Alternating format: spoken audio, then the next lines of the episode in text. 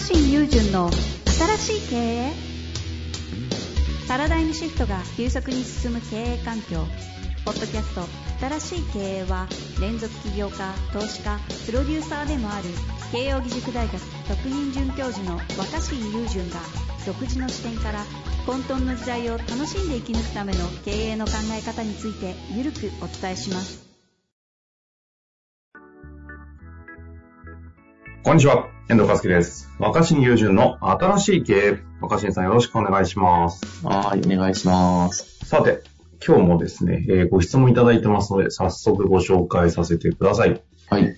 えっ、と、今日はね、SE の方、26歳男性の方ですね、いただいてますので、ご紹介したいと思います。えー今日のタイトルとしていただいているのは、発達障害を抱える人間はどういった心持ちで仕事に取り組めば楽になれるでしょうか？というご質問をいただいてます。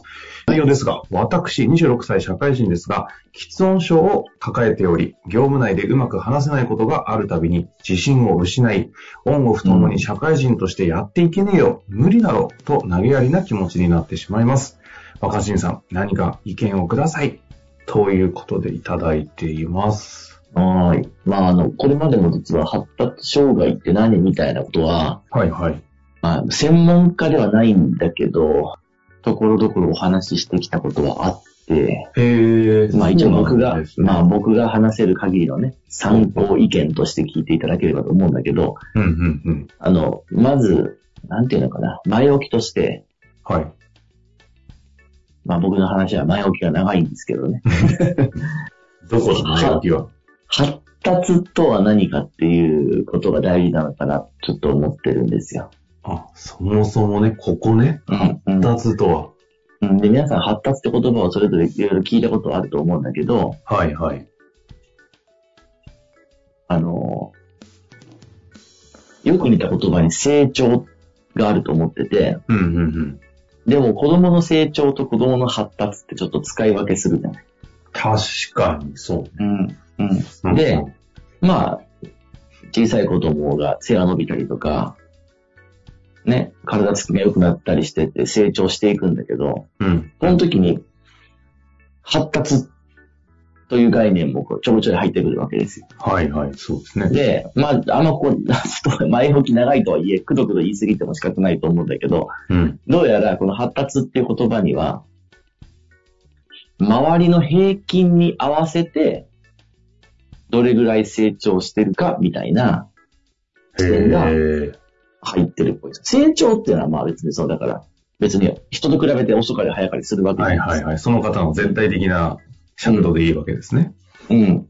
でも発達は、その、成長したことによって、より、なんていうのかな。まあ、社会的にこれぐらいが、その、その年齢だったら理想だよね、みたいな。社会、社会が勝手に決めた完成の基準に近づいてるかどうかっていう、えー言葉らしいんですよ。へえ、尺度が社会なんですね。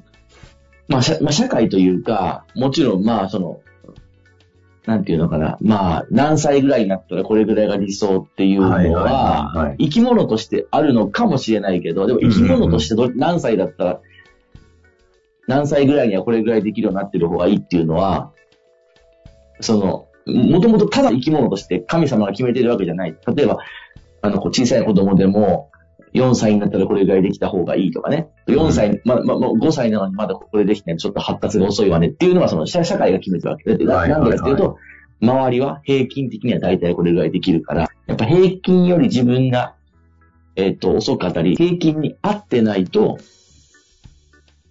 うん、あの、そこに問題があるんじゃないかって視点なんですよその点でかねその点でうん考えると、発達障害というものの一つは、うん一つのポイントは、その、成長が早いか遅いかだけではなくて、うん周りの基準に合ってるかずれてるかっていうポイントがでかいんですよね。ああ。だから一人で生活する分には問題ないってことなんですよ。例えば、喫音だったとしても、うんうん。自分の家族や、仲のいい友達とコミュニケーションしたり生活してる分には障害なくないですか？ああ。確かうん。だから、その、いわゆる障害者手帳みたいなものがもらえるものとはちょっとこう、あの、ちょっと異一線を隠す問題になってるんですよね。もちろんその、線引きは曖昧だから、発達障害と言われるものの中に障害者手帳がえ出るものもあるんですよ。あるんだけど、まあその、それ何かっていうと、まあ明らかに日常生活の中で第三者の支援とか、補助がないといけないもの、うん。うん。あの、家の中ですら、お親や兄弟の助けがないと階段上り下りできないっていうこともあるじゃないですか。はいはいはい。そういうものとは違って、喫音だとしても、その人が喫音だってことを周りが分かっていれば、うんゆっくり聞いてあげればいいわけだし、ああ。障害なんてなくないですか？そうですね。障害という概念として認識されないですよね。その環境だと。そうなんですよ。そもそも、そしてつ、つまり、普通の社会人、まあ普通っていうのは、ね、つまりその世の中が勝手に決めた平均なんだけど、平均的な社会人だったら、これぐらいのペースで母国語を流暢に喋れるであろうということに対して、うん。それができないよねっていうことなんですよね。なるほどね。いやいや、うんうん、非常に納得。うん。あまあもちろんその喫音を生み出している理由いろいろあるとは思うんだけど、はい。はい。なんでそれがその、発達障害っていうのが、その、と特殊なものとして扱われるか。うんうんで、うんもう一個の障害は、どこからが障害がって話なんだけど、うん社会的な日常生活を営む上で支障があると障害らしいんですよ。はあ、はあはあ、うんつまり、どんなに周りの人と違ってずれたりしてても、それがむしろもう才能として認められて、評価されて、むしろ稼げたり、うんむしろ社会的にこう、優位に生活ができてたら、もう障害とは呼ばないってことなんですね。うん。なるほど。うんだからもう、頭の回転がちょっと普通ではなくて、計算が早すぎて、はい。小さい頃、小さい頃なんかこの子変だなってクラスでこう変人扱いされてても、それが実は数学の天才だったってなって、めちゃめちゃお金を稼げるようになったらもう障害ではないんですよ。社会生活に支障をきたさない。なるほど。むしろ、プラスに転してるという解釈になっちゃうと。そう、でもその中のんの脳の中で起きてることが他の人とは違うことによって、うんうんうん。プラスに転じずに生活する上でなんかあの人変じゃない？変なこと考えてんじゃない？一緒に働けないね？仕事しするの難しいねってなると、支障が生まれるから、それそこに障害が生まれるという考え方なんですよね。なるほど。うん。うんうん。だからまず、周りと違うってことですよ。うん。なるほどね。前置きはすげえ長くなったんだけど、はいはいはい発達障害のポイントは、その、その人単体としてなんか問題があるというよりは、うん。周りと合わないことが多いってことだと思います。ああ。なんか、うん。確かにね、新しい系のミスはここからな気はもうするますけど、確かにそうですよねを踏まえた上で、うん。じゃあでもかといってその発達障害と言われてしまう平均からのズレを問題として捉えているうん。方にとって、じゃあ仕事とか社会との付き合い、関係性、うん折り合い、うんどうしていくのかっていうのはどうなんですか？で、うん。例えば喫音だったりとか、はい。えー、その、時間合わせるのが難しいとか、はいはいはい。会話のリズムが人と違うっていうような発達障害の場合は、うんうん。それを理解してくれている家族や身近な人とは問題なくやり取りできるわけです。確かに。この収録も今日30分遅れてますからね。すいません。だけど、そ、だけどそこはお互いに理解してるからだと思うんですよ。はい。あのはい理解されれば解決する問題と、理解されても乗り越えられないえー障害ってあるじゃん。例えば、私は足が悪いので、理解してくださいって言って、うん理解したよって言って、理解しただけではその人移動できないとか移動できない。助け支援してあげないと。はい。でも、ちょっと喋るテンポが人とは違うんですって分かってれば、本人が喋るまで待てるし、なるほど。途中でこう、ちょっとこう詰まったりしても、どうどうしたのってならない。でも、喫音、相手が喫音だって知らずに、言語障害がある、言語に発達障害の部分があるって知らずに会話を始めちゃって、相手の返答が遅かったりとか、突然黙り込むと、僕らは、え、どうしたのかなってなって、そこにこう、ズレが生じますよね。うん、確かに。うんそうですね。それはまあまあ、発達障害もいろいろあるから全部一概に言えないけど、まあ、究極的には、まあ強い個性だから、うん、うん、うん、うん。まあ。そうですうね。んうん、そうなってくると、もう開示するしかないと思うんだよ、最初から。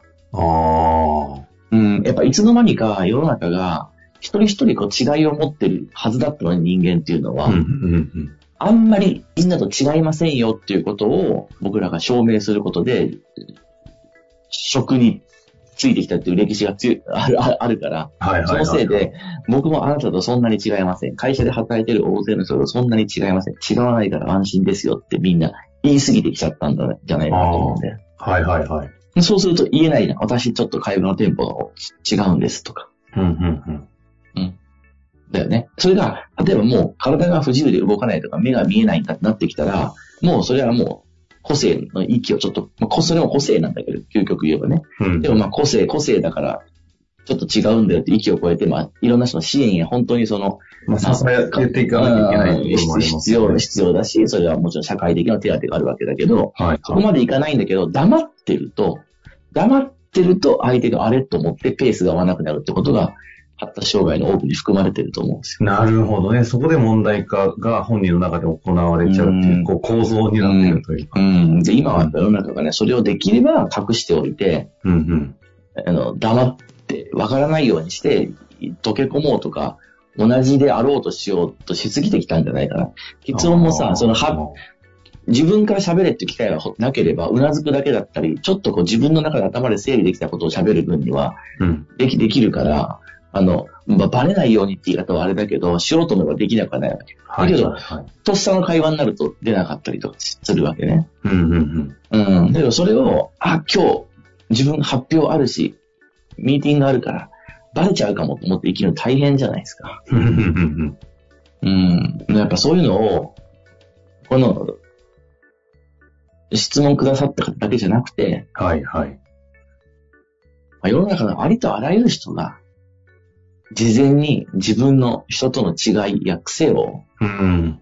開示し合える社よね。うん。開開示し合える社会になるとお互いに楽なんじゃないかなと思うし、少なくとも僕の自分の経験では僕は発達障害と言われてるものはないけど、うんうん。人と人との違いはあるわけじゃないですか。はいはいはい。それをできるだけギリギリまでバレないようにして隠してうまくやってきたというよりは、最初から打ち明けることで、まあ理解してもらえたり、許してもらえるってことのが多かったの。それでうまくいったことのが多かったんですなるほどね。よ。で、別に喫音も好きになってるわけじゃないわけだから、実は自分ちょっと、うんその、言葉、こうなんで、うまく喋れなかったとしても大丈夫です。安心してください。すいませんねって最初に言っちゃうっていう。まあ、謝る必要もないけどさ、別に。まあ、最初に言っておくと、相手も、ああ、わかりましたよってなって待てるじゃん。うん。あれどうしたのかなってならない？うん。で、もちろん、まあ SE でしたよね、この方ね。うんうん。あの、うん普段別に喫音だろうが問題なく仕事のパフォーマンス出せるだろうから。確かに。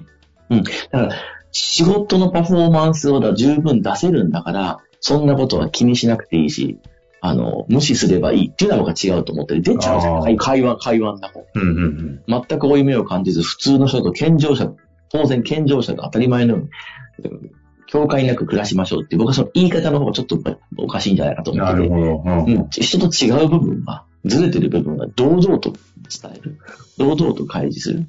で、おそれはお互い、うん、病院で障害ってえー言われたものも言われないものも、うんお互いに打ち上げ合えるっていうことの方が、結局コミュニケーションもスムーズになるし、お互いに優しいとか思いやりがあるっていうだけじゃなくて、なんか最近、そのう、ん、アスアスペルガーとか、その ADHD だとかって類の概念って、こう結構 SN 上とかでもすごいこう、なんかこう頻繁に目につくようになった感じがするんですけど、若新さん的には、例えば、例えばですよ、その ADHD とかも一つの発達障害と言われるくくりになっていたりするじゃないですか。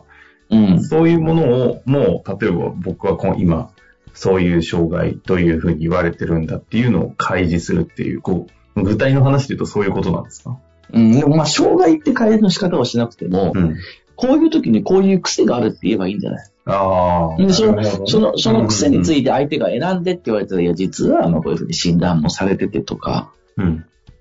うん。だからなんか別にそれは免罪符にしようって言ってるんではなくて、なるほど、なるほど。でお互いに別にそんな人間は同じじゃないんだから、うんうんだから、だからそのみんな何歳、何歳とか社会的にこれぐらいの立場の人はこうあるべきっていう基準が発達うという言葉を作り上げてるわけ。うんうんうんうん。だからまあ、究極言うと、発達なんて人それぞれバラバラだって思う。そうですね、確かに。発達なんてものはバラバラであるって分かって、人は成長のスピードや度合いなんてバラバラで同じではないってなれば、言ってみれば、発達障害みたいな微妙な両コンセプトも薄れていくわけだから。ああ。うん。なるほどね。でもこの発達障害という概念そのものの認識を一旦ちょっとこう、ぼやかして捉えていくと、確かにそういう意味で言うと、うんそもそものひうん人個々が持ってるズレっていうのをきちんとちゃんと開示して付き合っていくというのは、まあ社会においては、本当欲しいところのか概念ですよね。そうだね。他人に普通、普通や平均を求めれば、自分も普通や平均というものに縛られるわけだ、ああ。うん、と思いますけどね。なるほど。いや、大変大きななんかヒントの視点をいただいたと思いますので、またね、なんかこういった類の質問もありましたら、また若新さん非常に踏み込んで回答もできると思いますので、ぜひお寄せいただけたら嬉しく思います。ということで、はい今日のところ終わりたいと思います。若新さん、ありがとうございました。ありがとうございます。本日の番組はいかがでしたか？番組では若新雄純への質問を受け付けております。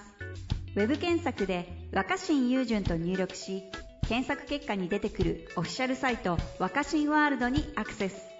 その中のポッドキャストのバナーから質問ホームにご入力ください。